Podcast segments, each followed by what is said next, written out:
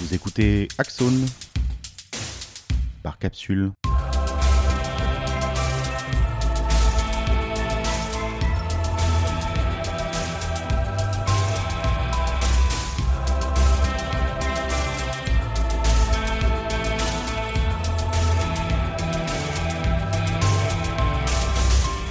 Nous reprenons dans cet épisode la suite du récit de Simon.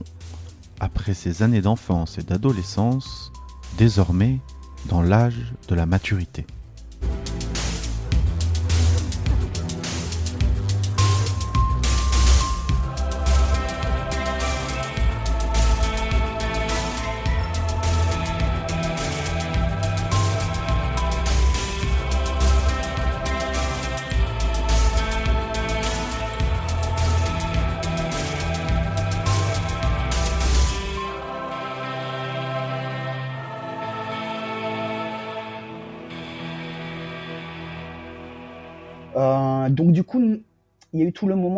Tant que j'habitais chez mes parents, j'avais quelques copains quand même, fait quelques, je me suis fait des amis après euh, au lycée, mais euh, mais bon socialement tout ça, les gens, enfin, je capte toujours pas trop comment ça comment ça fonctionne.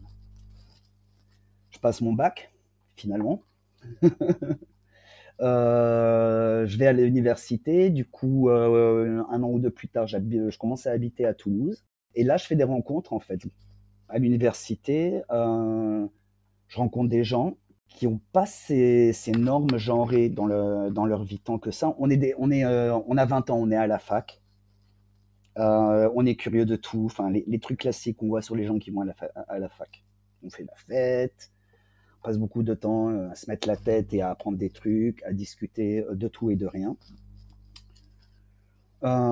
Du coup, ça, ça m'ouvre énormément l'esprit. Je sais que c'est aussi un moment où, dans ma tête, je commence à comprendre que être trans, c'est pas la fin du monde, que j'ai pas besoin euh, de le cacher tout le temps, mais en même temps, je pense que c'est trop trop difficile de transitionner. Du coup, j'ai quand même cette rage au fond de moi, et c'est là que j'ai commencé à faire vaguement de la politique, on va dire, ou à, être militant. Euh, ça a commencé à la fac, il y avait un groupe euh, de militants euh, gays et lesbiens qui s'appelait Julie Julie. J'y suis allé une fois, c'était trop pas mon truc. J'y suis allé deux, trois, enfin je dis une fois. Je suis allé à deux, trois réunions et euh, bon voilà, enfin c'est... Euh, Julie et Julie, c'était des trucs qui militaient pour euh, genre le mariage pour tous, intégration, tout ça. Et même si c'était important, surtout dans, à ce moment-là, on est dans on est il y a 20 ans, on est dans les, au tout début des années 2000, c'est pas mon truc. Euh, du coup, euh, je fais pas trop de militantisme comme ça, enfin à Julie et Julie, même si quand même pour rencontrer des gens, pour aller en soirée. Je, c'est après la fac seulement que je suis euh, vraiment tombé dans le militantisme en, en rencontrant des gens. Tu rencontres des gens, tu discutes avec eux, tu t'aperçois que euh, ils ont des idées très intéressantes et que quand tu les entends parler, tu dis ah mais ouais, carrément ça fait sens. Du coup, rencontre en rencontre, je suis tombé sur un, une grosse association qui est très historique à Toulouse, s'appelait euh, le Bagdam Café. Et au Bagdam Café, il y avait un groupe de filles qui s'appelait les Cyprinettes Enragées. C'est un très très bon nom, je suis d'accord. J'adore. Et j'ai fait ça pendant 2-3 ans. Je pense que ouais, je suis resté au Cyprinette pendant 3 ans peut-être, jusqu'à ce que je tombe sur le, jusqu'à ce que je rencontre le collectif Q. Euh, donc les Cyprinettes, on faisait des actions de visibilité lesbienne. Du coup, c'est un côté quand même plus radical que homosexuel. Euh, et aussi surtout beaucoup plus féministe, beaucoup plus de remise en cause euh, des normes et euh, de la société, des attentes euh, que la société a envers les femmes, euh, les violences que la société euh, produit envers les femmes. Euh, du coup, pour se former à, une pensée politique, je pense que c'était super important euh, de passer par là, de passer par la non-mixité surtout. Euh, parce que même si euh, j'étais pas une femme, c'est quand même, c'était quand même ma place dans la société. Et c'est une place qu'on que la société a vraiment essayé pendant très longtemps de me remettre à. Mais bon, juste au bout d'un moment, je pense que j'ai grandi. Je pense que, enfin, le groupe a éclaté aussi, évidemment. Tension intérieure, beaucoup trop de, beaucoup, beaucoup, beaucoup de passion dans ce groupe. À un moment, je rencontre donc le collectif Q. Et là, ça part beaucoup plus radical, ça part beaucoup plus queer euh, dans l'idée où, euh, en plus de remettre euh, les normes en cause, on veut vraiment les foutre en l'air en vrai. En plus, se rapproche beaucoup de la politique, même générale. C'est beaucoup plus à gauche, dans le sens où il y a vraiment un travail anti anticapitaliste, une réflexion anti-hégémoniste, anti-sexiste et anti-raciste, où, où tout est tout est lié. Donc ça, c'était vraiment intéressant et c'était aussi euh, super intéressant de rencontrer autant de gens qui vivent aussi leur vie de cette manière et qui n'avaient pas peur. Du coup, c'est là aussi je me suis rendu compte, ben, en fait, peut-être qu'un jour, euh, je pourrais me mettre en position de transitionner. On a organisé des festivals, on a rencontré encore plein de, encore plus de gens euh, dans d'autres pays. de fil en aiguille, on arrive en 2005 et je déménage pour Berlin. Du coup, ce qui a beaucoup aidé, forcément, c'est que j'ai rencontré euh, ma copine, ma partenaire, avec qui je suis toujours. Et on emménage, voilà, en 2006, pardon, c'était pas, on s'est rencontrés en 2006, 5, en 2006, euh, du coup, j'emménage pour Berlin, c'était donc il y a 15 ans. Euh, et je me fais ma petite vie, je rencontre d'autres hommes trans. et même si tout n'est pas parfait, qu'il y a des choses qui me dérangent et tout, je me rends compte que, ben, je vais bientôt être en position de le faire. Je vais pouvoir transitionner, je vais pouvoir enfin être moi-même. Et euh, donc 2010, euh, je commence à dire aux gens autour de moi, bon, bah, je ne suis, pas, euh, suis pas une gouine, je suis un homme trans. Est-ce que, s'il vous plaît, vous pourrez changer, me dire il et, et m'appeler Simon Alors Simon, en vrai, c'est arrivé en 2012.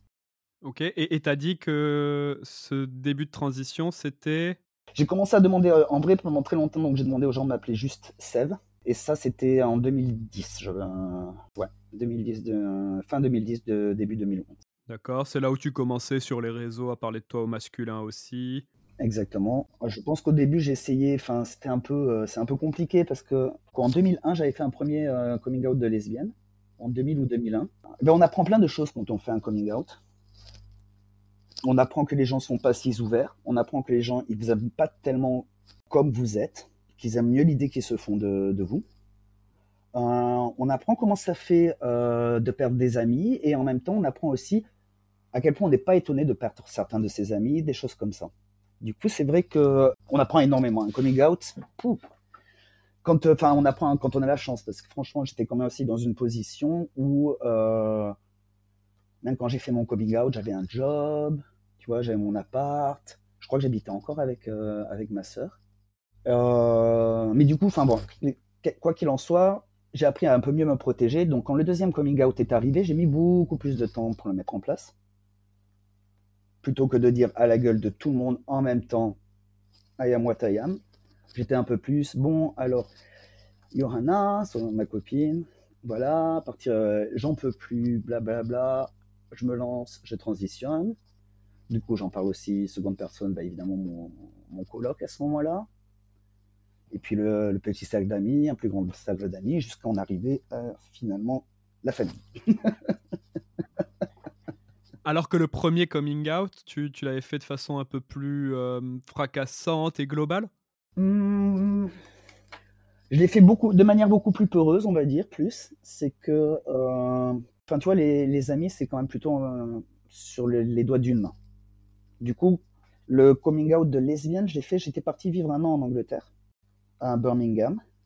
Du coup, quand je suis parti là, je savais déjà, enfin, si tu veux, j'avais déjà fait des bisous à des personnes, j'avais déjà fait euh, un peu de, cul, j'avais un peu d'expérience, mais euh, c'était plutôt des, des trucs d'un soir ou rien de. Rien qui te met vraiment à la gueule des gens tiens, ça c'est ma copine ou des trucs comme ça. J'avais pas encore vraiment eu ça. Du coup, je suis allé en Angleterre. Là, j'ai rencontré un, pas longtemps avant de partir, dans les deux, trois mois avant de rentrer, j'ai rencontré une fille et j'ai eu la première euh, relation un peu continue.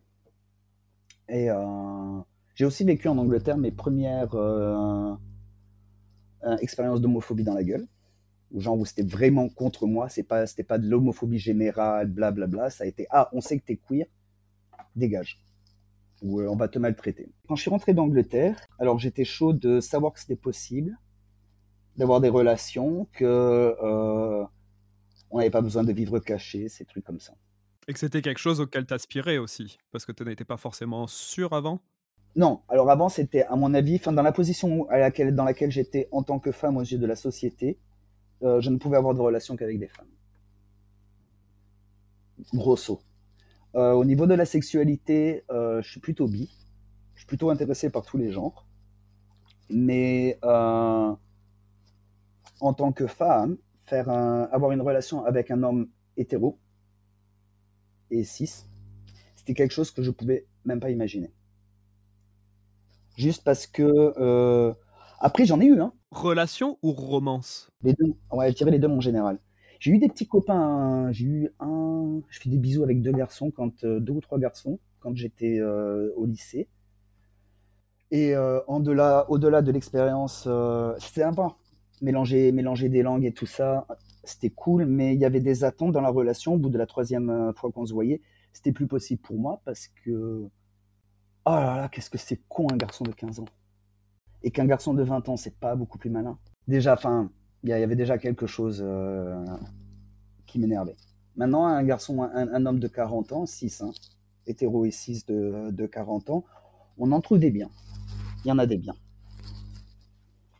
le, le, truc, c'était pas tellement d'avoir une relation avec une femme, mais c'était déjà avoir une relation avec quelqu'un d'autre que soi. C'était déjà quelque chose euh, euh, comment dire, un milestone, tu vois, une étape. Maintenant, avoir une relation aux yeux des autres avec une femme, jusqu'au moment du coming out, je ne savais pas vraiment ce que ça voulait dire. Et euh, après le coming out, ou quelques années, quelques, quelques mois après le coming out, j'étais là, oh là là, tout le monde s'en fait un monde, mais ça va.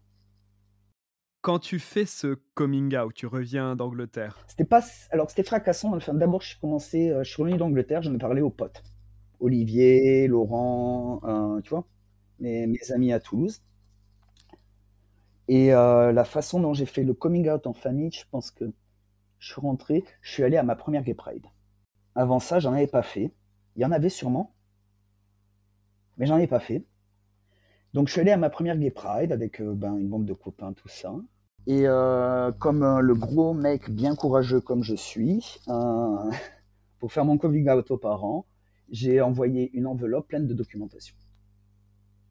Genre pas une lettre, un mot d'explicatif, non, mais juste des, des, des, flyers en mode votre enfant est gay, comment réagir, que faire, des liens pour des, des associations de parents d'homo, des trucs comme ça. Euh, bon, ben, maman se pose pas la question. Euh, elle m'appelle direct parce qu'elle sait que c'est moi qui ai envoyé ça. Ah oui, parce que t'as, d'accord, t'envoies le, le, courrier sans même signer. Rien, ouais, juste comme ça. Elle sait que c'est moi. Elle a dit qu'elle a reconnu mon écriture sur l'enveloppe. Voilà. ça se passe pas bien. Toute cette histoire-là, là, ce coming out avec les parents, ça vraiment, je pense que ça a mis un an et, et demi, deux ans, voire, à se mettre à, peu près en place. Du coup, euh, enfin, c'est euh, deux ans, je dirais, encore plus merdique qu'avant. Mais bon, au bout de deux ans, on finit par trouver un genre d'équilibre avec les parents. Mais pendant ces deux ans, tu reviens à la maison pour les, euh, les célébrations, les conneries comme ça? Noël?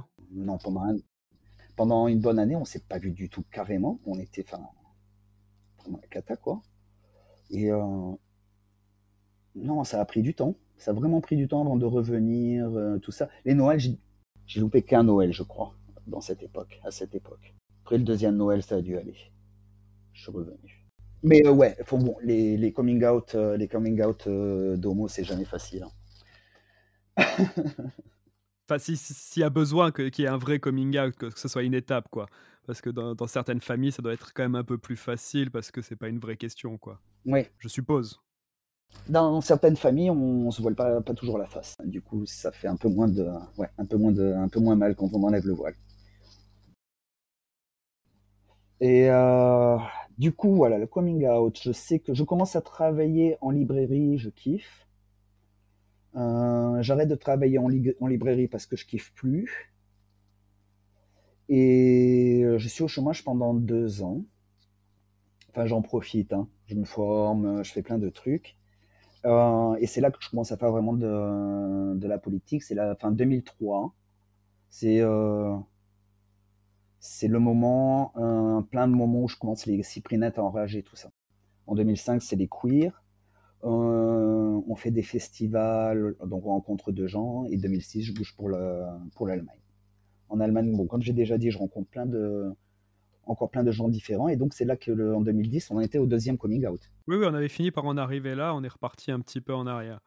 Mais on va faire ça, hein, on va revenir en arrière deux, trois fois. Hein. Ouais, euh, et donc, au deuxième, euh, deuxième coming out, ouais, comme je te dis, j'ai plus d'expérience. Puis, de toute façon, aussi, je suis à 2000 km. Donc, du coup, euh, ce que les gens pensent de moi à Toulouse, Montauban, la famille, je me dis, bon, ben, s'ils le prennent pas, et eh ben, dommage pour eux. Autant sur le premier coming out, je ne l'avais pas encore compris. Mais au deuxième, c'était là, je fais, bah, les gens qui m'acceptent pas, c'est vraiment dommage pour eux. Parce que, parce que je, peux apporter, je peux leur apporter autant qu'ils auraient pu m'apporter. Eh ben, restez dans votre merde. Et ça prend toujours du temps pour aux gens de comprendre ce genre de choses. Donc je pense que dans l'ensemble, il s'est beaucoup mieux passé. Avec les parents, ça n'a pas été facile, beaucoup plus facile, parce que là, je leur enfin, ils vont en avoir marre de moi au bout d'un moment quand même. Mais euh, avec les gens autour, ça a été beaucoup plus évident. Je dis pas à Berlin. À Berlin, euh, ça n'a pas été une surprise, mais je dis plus euh, à Toulouse. Quand tu reviens et que tu leur dis bon, ben les gars, Maintenant, c'est Simon et c'est il. Il y a très souvent des petites réactions. Ah bon, mais euh, enfin, tu sais, moi je te vois toujours comme t'es. Je fais ouais, mais euh, maintenant aussi je ressemble à ce que je suis. Maintenant, ça se voit. T'as pas besoin de passer les 15 ans qu'on se connaît pour savoir qui je suis. Maintenant, ça se voit un peu plus. C'est pour ça que je dis qu'il est vachement mieux parce qu'il est aussi beaucoup plus vrai. Autant je pense que quand j'ai fait un coming out de lesbienne, je pense que c'était plus un manifeste politique. Puis une étape aussi c'est pas une étape que tout le monde euh, que tout le monde euh, fait. Donc euh, je sais pas si étape, mais une expérience en tout cas. Parce qu'en vrai, c'est ce que j'étais finalement, vu que la, société me voyait en tant que femme et que de toute façon, j'allais j'allais accepter d'avoir des relations qu'avec des, enfin, des relations personnelles, faire des bisous et, du cul, qu'à des personnes queer, donc essentiellement d'autres femmes. Après, je sortais beaucoup avec des femmes, des femmes hétérotes. Je pense que même le coming out ou la transition, j'aurais pu la commencer plus tôt. Euh, en arrivant à Berlin, j'étais assez vite en position de le faire. Euh, en tout cas, autour des, avec les amis, des trucs comme ça. Et euh, ce qui m'a aidé, une des choses qui a été décisive, honnêtement, dans le coming out, ça a été que en 2012, mon job m'a signé un contrat.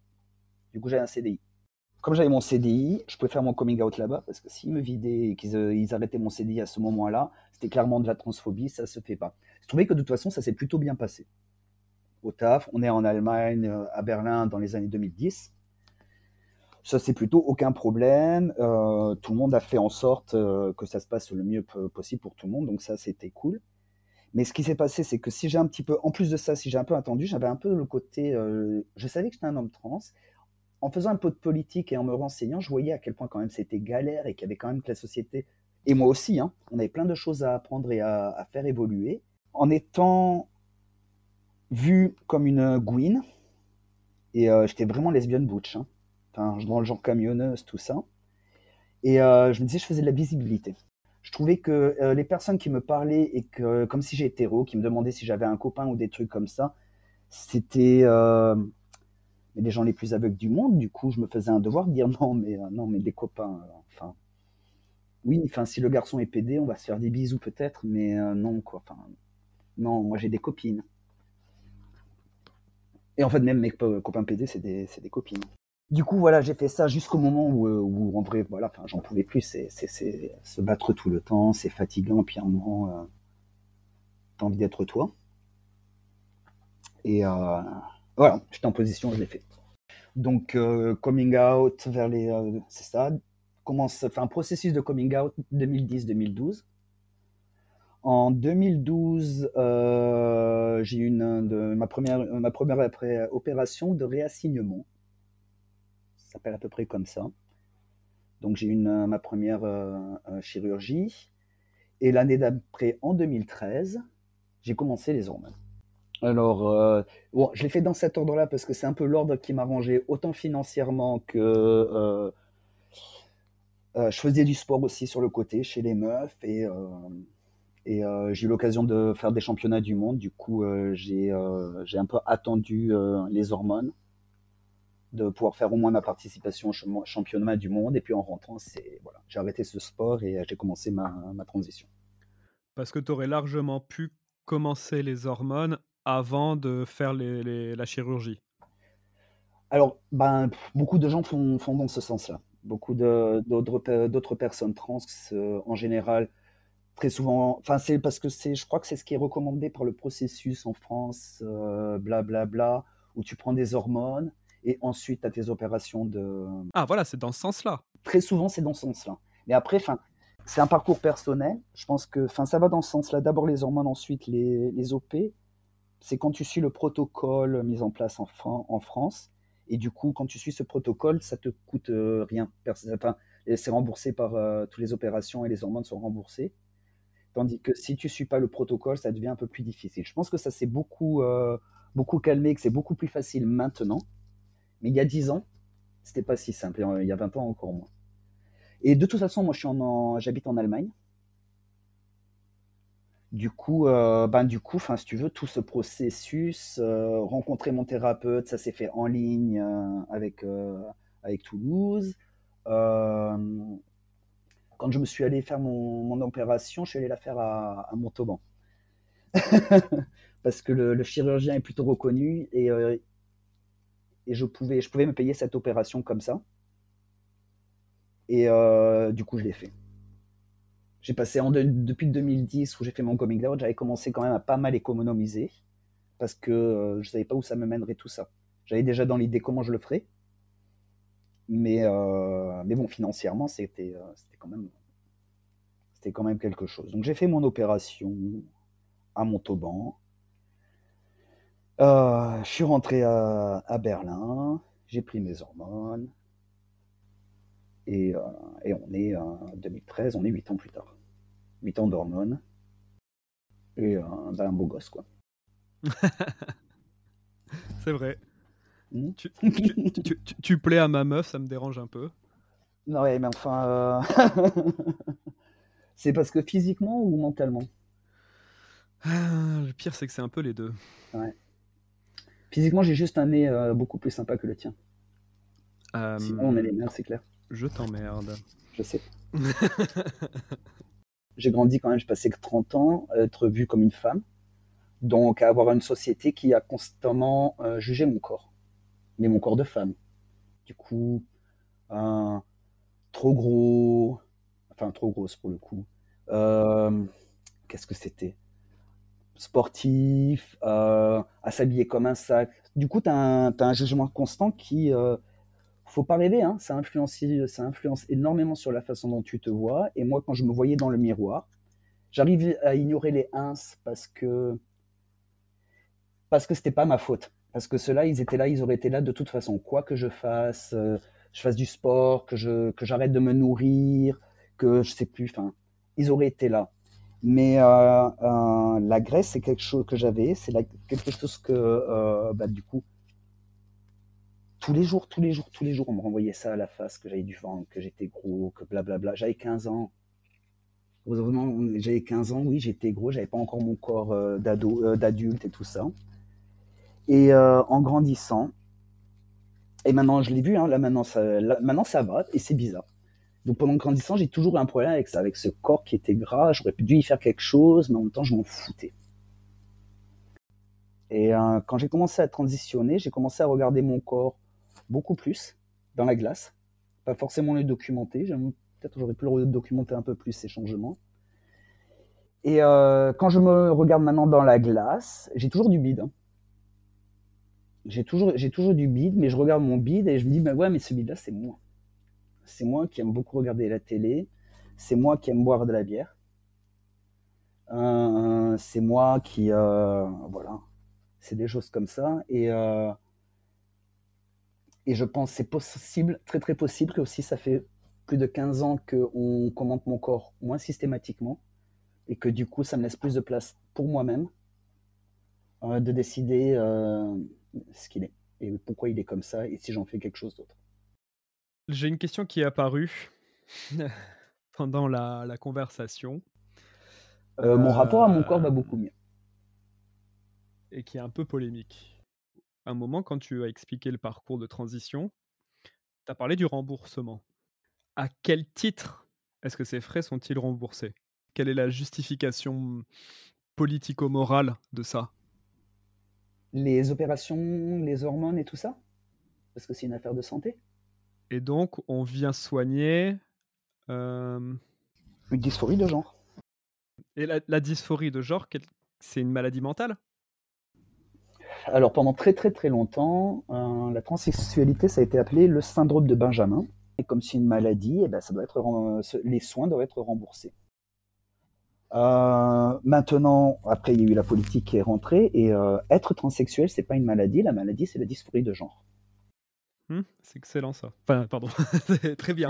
J'aime la, j'aime la, parce qu'effectivement au début et, et, sur les questions, euh, parce qu'on s'est fait une petite avec Mathieu, on s'est fait une petite carte mentale là-dessus et, et, on posait la question de est-ce que c'est la transidentité la maladie? Mais non, c'est pas, moi ça m'allait pas. Mais la dysphorie de genre, ça je l'ai noté dès que tu m'as dit le mot, c'est ça la maladie mentale qu'on vient soigner par la transition. Euh, Alors tu veux que je te dise, dysphorie de genre, j'avais écrit un petit papier ouais. en me disant tu le dis pas, tu dis pas le mot avant que avant 3 heures et quart. Je m'étais donné, je savais que j'avais prévu pas avant une heure de discussion avant d'utiliser ce mot-là, parce que je voulais essayer comme tu arrives, euh, comme arrives et que tu m'avais dit que tu n'étais pas renseigné et que voilà que juste ce que tu savais de moi. Je me suis dit je vais essayer de garder simple euh, avec des mots de tout le temps et peut-être au fur et à mesure, voilà. Et dysphorie de genre, je sais que c'est un mot super important et voilà, c'est pour ça que j'ai un peu attendu avant de l'utiliser. Ouais, mais il est top parce que, parce je, que je voulais expliquer, essayer d'expliquer ce que c'était avant de juste coller un mot comme ça. Je pense que tu as bien fait. Et, euh, et, voilà, et je pense vraiment c'est ça. la maladie, c'est la dysphorie de genre. C'est euh, voilà, c'est euh, être daltonien dans un monde où on n'est pas daltonien. C'est être peut-être, je sais pas. Pendant très très longtemps, par exemple, c'est l'État français exigeait une stérilisation pour pouvoir changer, pour pouvoir changer d'état civil. Donc un homme trans donc devait se faire stériliser, une femme trans aussi, et là, et seulement à ce moment-là, pouvez espérer que le juge accorde euh, un changement d'état civil. Waouh. Évidemment, c'est pas légal euh, dans, à l'aube de 2000, euh, des années de plus de 2000 et, et de l'Union européenne. C'est quelque chose qui est pas légal. Donc, c'est en train de changer. De quoi qui est pas légal? La, la, stérilisation forcée. Ça y est, ça a changé. Ça demande toujours de passer devant un juge. Moi, je sais que je vais m'en occuper, mais je me prépare. Enfin voilà, je me prépare des, des, des voyages, des, euh, pour l'instant, en habitant à l'étranger, je peux espérer faire mon changement de nom. Mais l'état civil, il faudra quand même passer devant un juge. Il va falloir que je rentre sur Toulouse ou Paris ou quelque part, probablement pour faire ça. Euh... Excuse-moi, qu'est-ce qui est pas légal? Euh, La stérilisation, si. Enfin, si on veut faire, si moi, par exemple, je veux faire le choix d'une vasectomie, j'ai le droit de le faire, non? Ouais, mais la stérilisation forcée. Ah voilà, hein, c'est ça, d'accord. Du coup, enfin, il y, avait déjà un mouvement. Je sais pas, il euh, faut que je regarde. Je sais pas exactement où ça en est exactement, mais maintenant, donc la stérilisation n'est plus forcée. Il faut toujours passer devant un juge et euh, il y a toujours un temps d'attente euh, exigé de toute façon. Donc grosso, entre le moment où j'aurai fait mon changement de nom officiel, il va falloir encore que j'attende quelques temps, blablabla, pour espérer un changement d'état civil.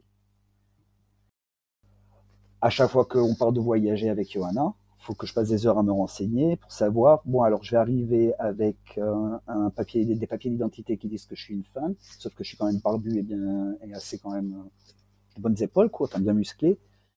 Quelle est la comment est la société là-bas, quelle est la loi, et euh, est-ce qu'il y a une ambassade de France si j'ai des problèmes? Enfin, tu vois, obligé de vérifier tout ça. Partir en voyage en dehors de l'Europe, c'est quelque chose que je dois réfléchir un peu plus que n'importe quelle personne cis est-ce que tu crois que quand les sociétés n'auront plus d'attentes comportementales envers les personnes en vertu de leurs caractéristiques biologiques, la transition aura toujours du sens? Donc tu penses que quand il n'y aura plus de rôle de genre, on aura besoin de transitionner ou pas? Je pose la question, oui. Je pense que quand il n'y aura plus d'attente de rôle ou de genre, la transition, quand elle sera nécessaire, se fera avec beaucoup moins de traumatisme je pense que quand il n'y aura pas d'attente de rôle euh, de genre, au moment où un enfant viendra, commencera à exprimer des problèmes avec son corps et tout ça, si cet enfant est trans, ça se soignera direct. En disant que, enfin, tu sais que c'est soigné ou en tout cas, euh, on pourra intervenir directement et il n'y aura pas de traumatisme. Plutôt que d'essayer, euh, je pense qu'il y aura plus d'enfants qui seront traumatisés parce qu'on aura essayé de leur enfoncer dans le fond de la gorge. Tu as des organes euh, féminins, des organes génitaux féminins, donc il faut que tu agisses comme une fille. Mais euh, ce sera, tu as des organes féminins et tu as envie de jouer au football, joue au football tous ces changements hormonaux que tu n'attends pas, c'est pas ça que c'est pas ces changements hormonaux que tu aurais dû avoir, eh ben pas de problème, on va te donner les hormones dont tu auras besoin et puis voilà. Ça sera pas, je pense que, je sais pas. Quand la société euh, sera à jour, je pense que c'est comme ça que ça se passera. Ça sera pas transitionné, ce sera pas un traumatisme. Euh, probablement que beaucoup de transitions se feront plus pour les mauvaises raisons. Je dis pas, je dis pas que les transitions se font pour de mauvaises raisons. Je dis que certaines, parfois, c'est possible.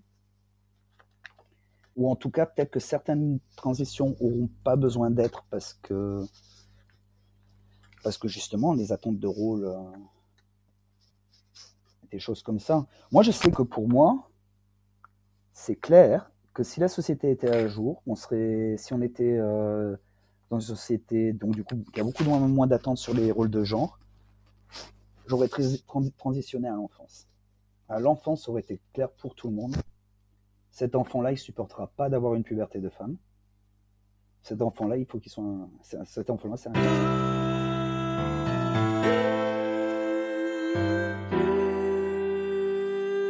Ou euh, être trans aussi au niveau du sport, enfin si tu veux faire de la compétition, c'est compliqué.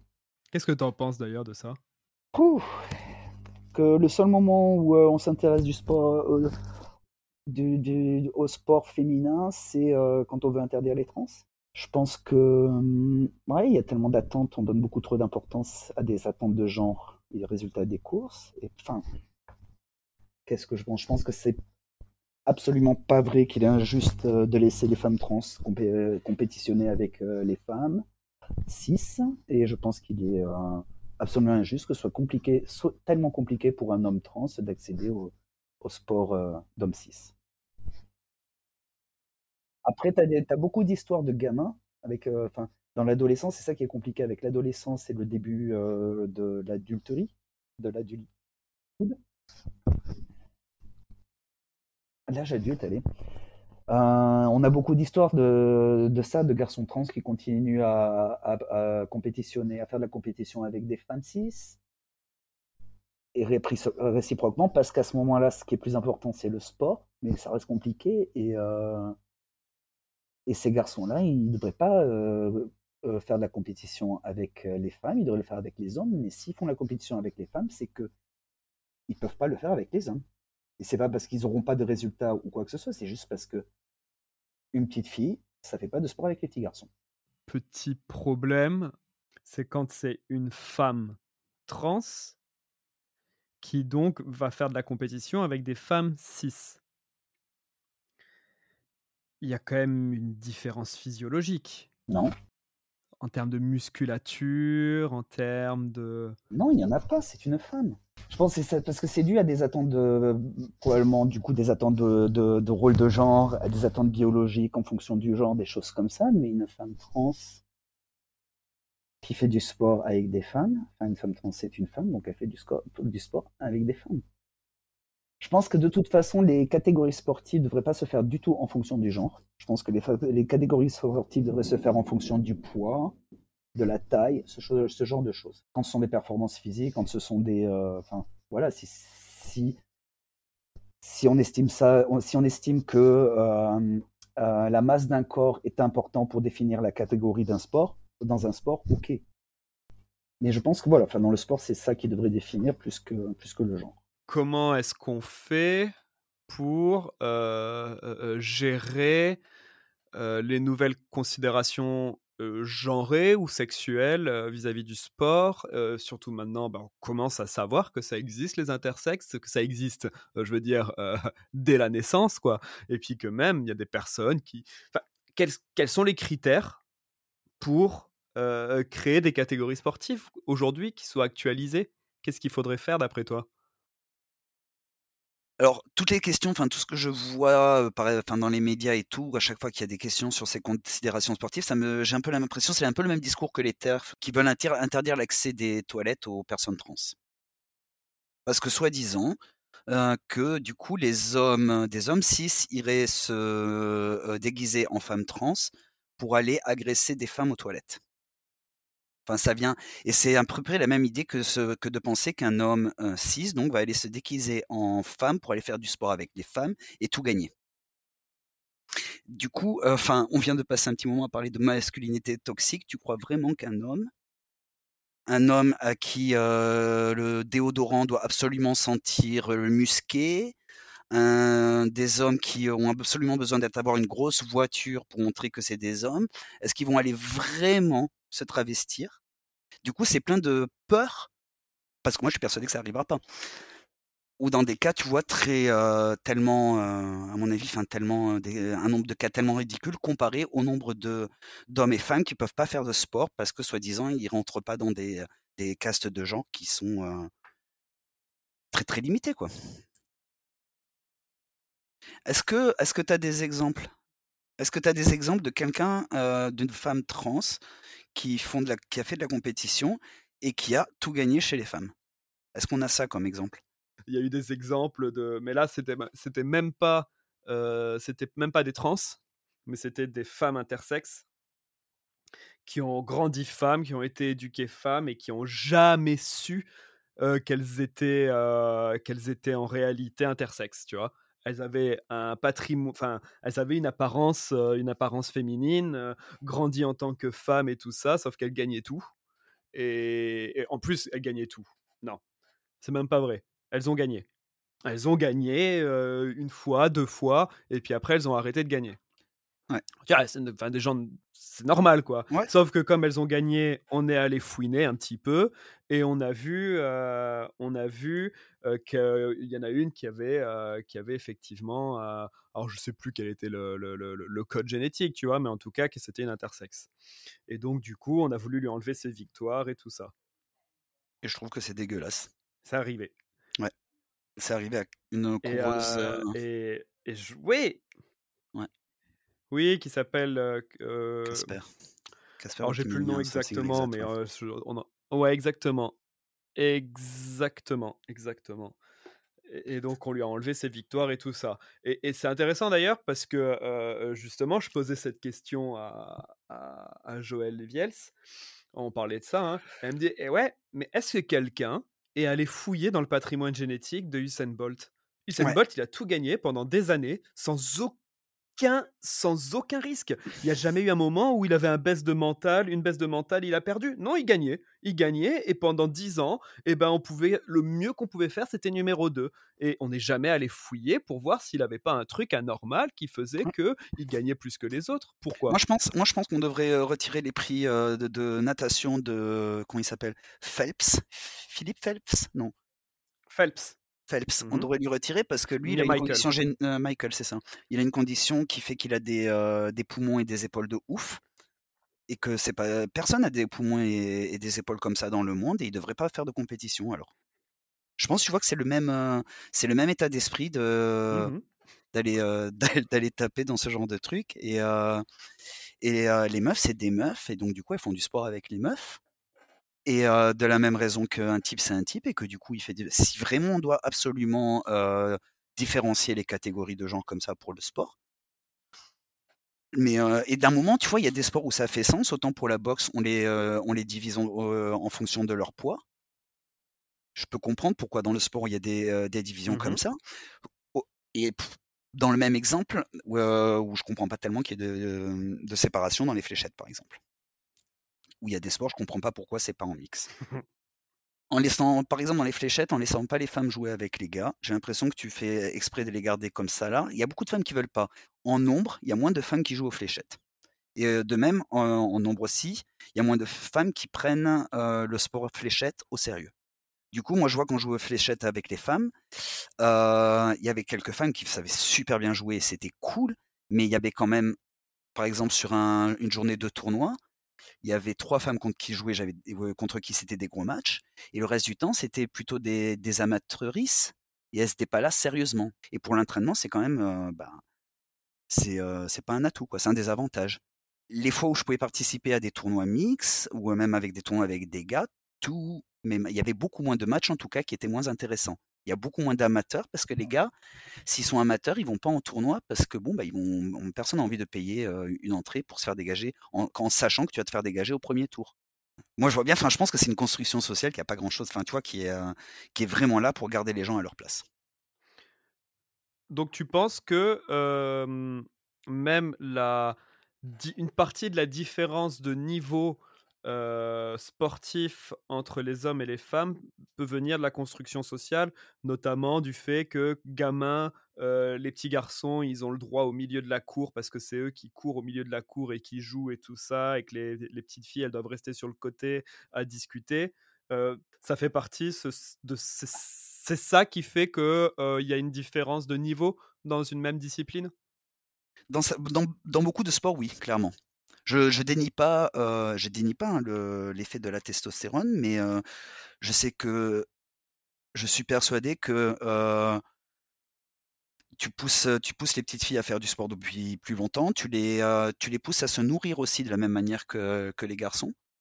Et, ça fait, ça fera des différences, des différences physiques beaucoup moins poussées entre, entre les hommes et les femmes. Je pense qu'il y a ça. Je pense que les femmes pourraient atteindre des niveaux aussi de sport si, si tout le monde était poussé ou avait les mêmes opportunités. ça, c'est clair. Parce que l'esprit l'esprit de compétition, tout ça, c'est ça aussi qui alimente énormément donc la masculinité, masculinité toxique. De mon point de vue, pour avoir fait assez de compétition, je peux dire que ça pue là, ça pue très très souvent là dans ce milieu-là. Ça, pour moi, c'est certain. J'ai pensé à Magali Mauresmo aussi, j'y ai repensé. Je me souviens qu'on avait aussi voulu plus ou moins la tester, euh, où ils avaient trouvé qu'elle avait un testo, un niveau de testo un peu, supérieur. Je me souviens que Martina Higgins en avait grave profité pour la tabasser en disant mais oui, elle tape trop fort, elle tape comme un homme. Et, euh, euh, on était dans les années 90, hein, et c'est vrai que le, le, déchaînement des médias sur le cas Mauresmo a été bien, bien, bien dégueulasse. Mais, euh, mais Amélie Mauresmo, elle avait quand même souffert du double truc où euh, euh, donc elle est grande, carrée, c'est vrai qu'elle a un visage super affirmé et elle en avait pris vraiment, enfin dans les années 90, elle avait pris plein, plein, plein, plein la gueule pour ça.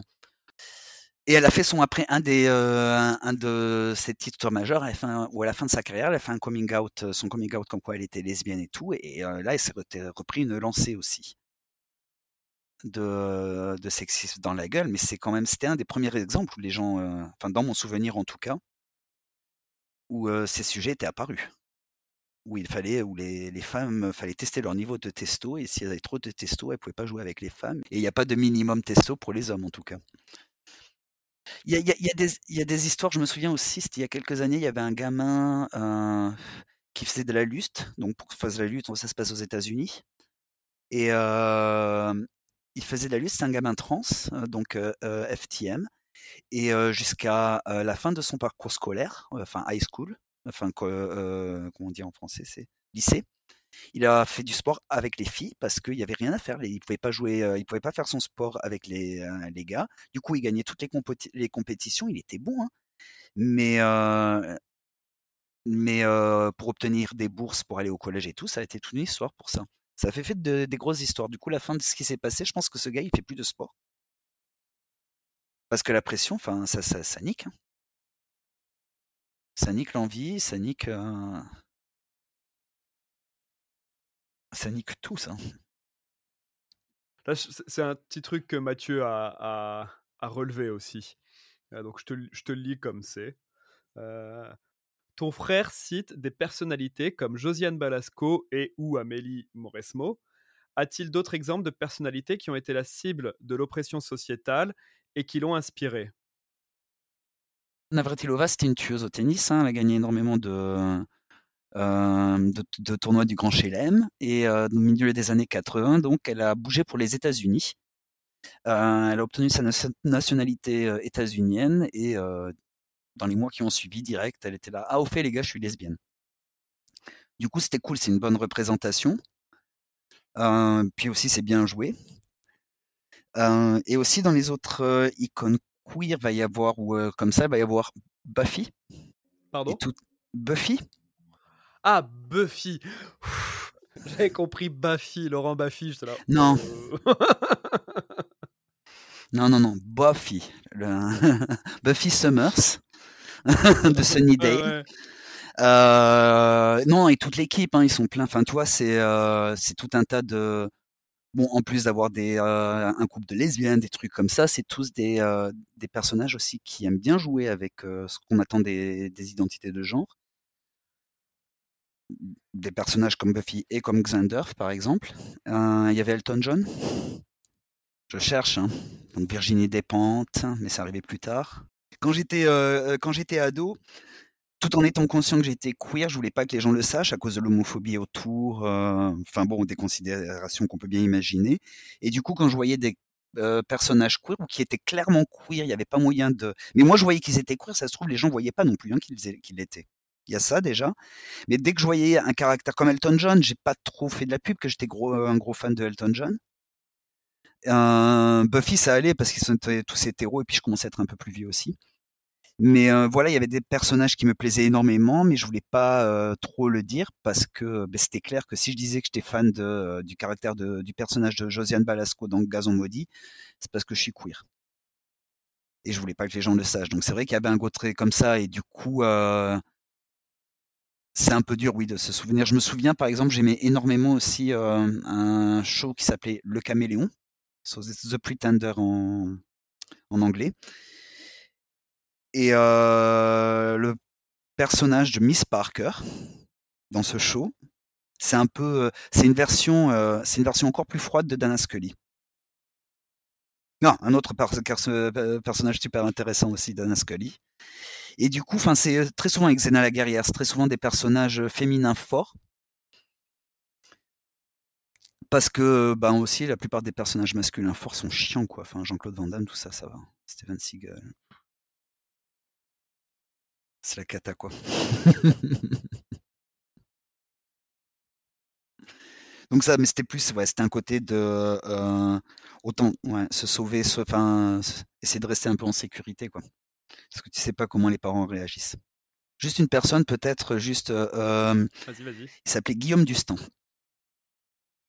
C'est un, un qui, euh, qui ah, m'a fait me poser un. Non. Ok. C'est un qui, euh, je me souviens, hein, c'était on, pareil, on est en fin, fin 90, début 2000. Et euh, le gars, il arrivait euh, à la télé française sur, sur l'émission de Gildas, Philippe Gildas.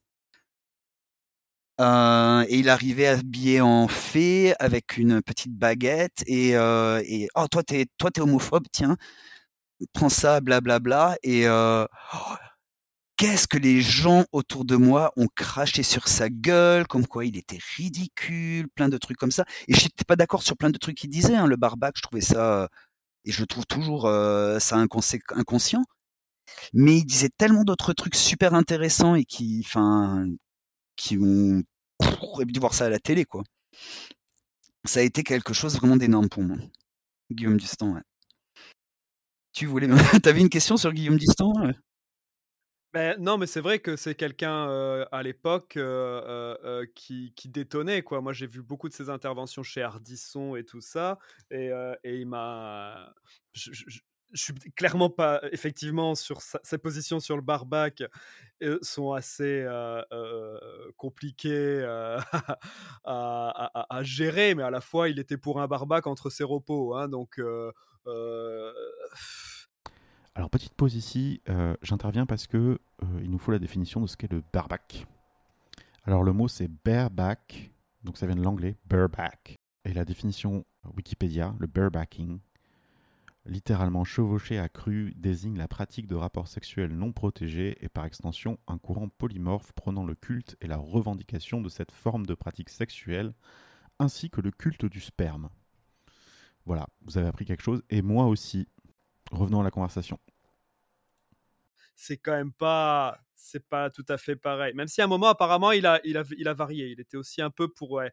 Bon, mais est-ce qu'en 2021, lire du stand, c'est intéressant? Ouais, je vois pas, je dis pas que ça serait absolument relevant, mais c'est, ça reste quand même, c'est un passage. Hein. On, il dit encore des trucs. Les trucs du phare, je suis pas toujours, je crois qu'il y a des trucs où je suis pas 100% d'accord. Le front homosexuel de, phare, front homosexuel d'action révolutionnaire.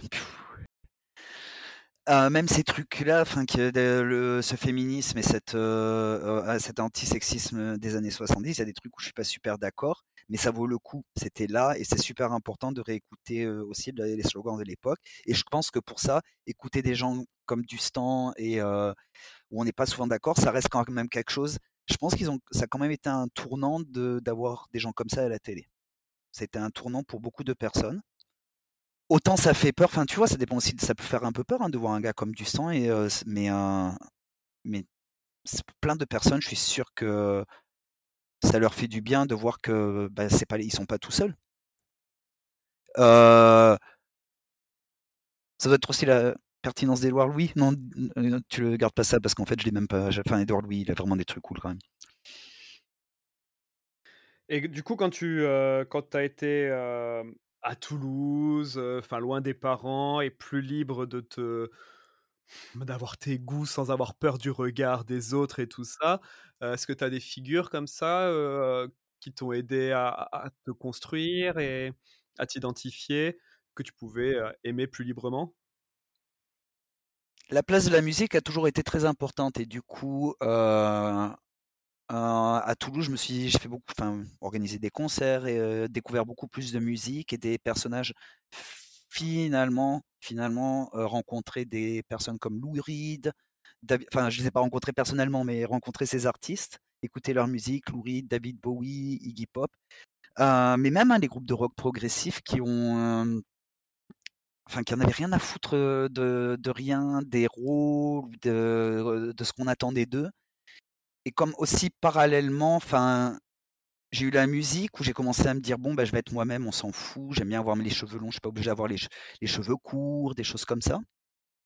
Et les personnages vraiment queer que j'ai commencé à vraiment apprécier, ça a été beaucoup plus tard quand j'ai fait un peu plus de politique queer, euh, enfin de militantisme queer. Donc Virginie, Despentes a vite pris une grosse place, enfin dans ma compréhension de beaucoup de choses. Enfin, elle m'a expliqué des trucs que j'avais pas. Elle a un ton, elle a un, truc qui s'approche beaucoup plus d'un, d'une impression de ah oui c'est ça que j'ai vécu, plus sur ce côté rough, euh, côté euh, dur. Et euh, après tu, rencontres des gens, enfin tu apprends l'existence de personnes comme d'un côté j'ai j'ai avalé tous les bouquins de Nick Hornby par exemple pendant très très longtemps et de Lester Banks et et d'un autre côté je sais pas je, Ouais, j'avalais, j'ai même aimé Nina Bouraoui, c'est-à-dire. Et, et après, il y a eu d'un côté, y a eu, après, il y a eu d'un côté aussi où tu rencontres, enfin, je faisais de la politique, où j'ai même rencontré des gens qui, en plus maintenant, c'est rigolo de voir, d'écouter Wendy Delorme, par exemple, il y a 20 ans, je lui faisais le son sur scène, et maintenant je l'écoute à la poudre, quoi. Je l'ai écouté dans la poudre et de voir qu'en fait, alors j'ai un peu perdu le fil, mais je suis ravi de voir que les gens, en fait, même si tu n'as plus de leurs nouvelles, de, rencontres, ah ben non, ils font toujours ça, c'est cool, ils font des trucs vraiment intéressants maintenant. Et ça, c'est des rencontres, tu vois, c'est des gens où on a appris des trucs ensemble ou qui m'ont appris des trucs, je leur ai appris des trucs aussi. Et 20 ans plus tard, bah, ça se ressent, c'est encore là et ça devient de la base pour nous. Lynn Bredlove du groupe Tribe 8 aussi m'a ouvert pas mal. Je me souviens que la première fois que j'ai vu Lynn, c'était là, quand je suis grand, je veux être comme lui. Mais bon, il y a beaucoup de gens aussi qui sont comme ça. Hein. Quand je les rencontre et je dis ah, quand je serai grand, je vais être comme eux. Mais c'est aussi des gens maintenant de la vie de tous les jours, personne ne les connaîtra. quoi. Et c'est plus, plus ces gens-là qui sont des rôles pour moi. Même, enfin, mes amis Flo, Laura et Clara, tu les connais? Sont aussi des exemples. Hein, un peu, petit, petit shoot-out ou grâce et volupté Van Van, faut les écouter. Euh, musique sympa, texte très intéressant et rigolo. Euh, est-ce qu'il y a quelque chose que tu aimerais dire à quelqu'un qui nous écouterait, qui serait aujourd'hui dans la situation dans laquelle tu étais ado? Qu'est-ce que tu voudrais lui dire? Euh, Je me dirais, vas-y fonce, fais ton coming out, fais-le, insiste. En vrai, tu vas trouver à, le hurler, tu vas trouver des gens qui vont euh, qui vont pas te rejeter. Juste toutes ces années où je me suis caché parce que j'avais peur d'être rejeté, je pense que les gens qui euh, m'auraient rejeté, ben méritent méritent pas d'être dans mon entourage. Mais euh, j'aurais trouvé aussi des gens, même dans la famille, hein, il y aurait eu des gens pour, pour s'occuper, j'aurais pu être heureux plus tôt. Mais d'un autre côté, euh, j'aurais pas non plus eu la formation que j'ai eue. Du coup, il y a ça aussi. Le fait, d'être trans et d'en avoir chié pendant très longtemps, ça m'a permis. est-ce que j'aurais été féministe comme ça si j'avais pu transitionner à 12 ou 13 ans? Je ne sais pas certain. Est-ce que j'aurais été faire, être, faire du militantisme? Est-ce que j'aurais la vie que j'ai maintenant si, tu vois, si, si, si. Et ça, j'y ai beaucoup pensé, mais je suis pas. Voilà. Je pense qu'au final, j'ai eu le meilleur parcours et que donc peut-être je me dirais juste ouais, ben continue comme ça, ça ira. T'inquiète, c'est vrai, je peux te confirmer, ça ira mieux. Ouais, accroche-toi. ouais, accroche-toi, ouais, tu vas en chier, mais. Je te dirai dans quelques années si ça valait le coup. C'est pour la bonne cause. Ouais, c'est pour la bonne cause, allez. J'ai l'impression de refaire un euh, euh, répéter, c'est euh, RuPaul Drag Race à la fin à la fin de chaque saison avec le top 3 ou top 4. Il leur demande toujours un truc, il leur montre une photo de, des drag queens quand elles étaient gamines. Donc quand, les, quand ils avaient 2, 3, 4, 5 ans, enfin parfois un petit peu plus. Et RuPaul leur demande alors, tiens, ça c'est le petit Brian à 3 ans, qu'est-ce que tu dirais à cet enfant? Et tu vois toujours les drag queens qui font en larmes et qui font oui, alors tu vas en chier, alors les gens ils vont te rejeter, ils vont pas te comprendre, mais ça mais but it gets better. Donc ça me donne cette impression là, mais j'ai rien de mieux à dire en vrai. Hein. Ouais, mais c'est peut-être bien de l'entendre. J'aurais aimé me croire. Et je crois qu'autant toi que moi, ça m'arrivait là où on voulait aller. Je pense, euh, moi je pense que j'ai à peu près, ouais. Donc, euh, je vais te remercier. Je vais le faire maintenant d'ailleurs. Je te remercie beaucoup d'avoir répondu aux questions. Avec plaisir.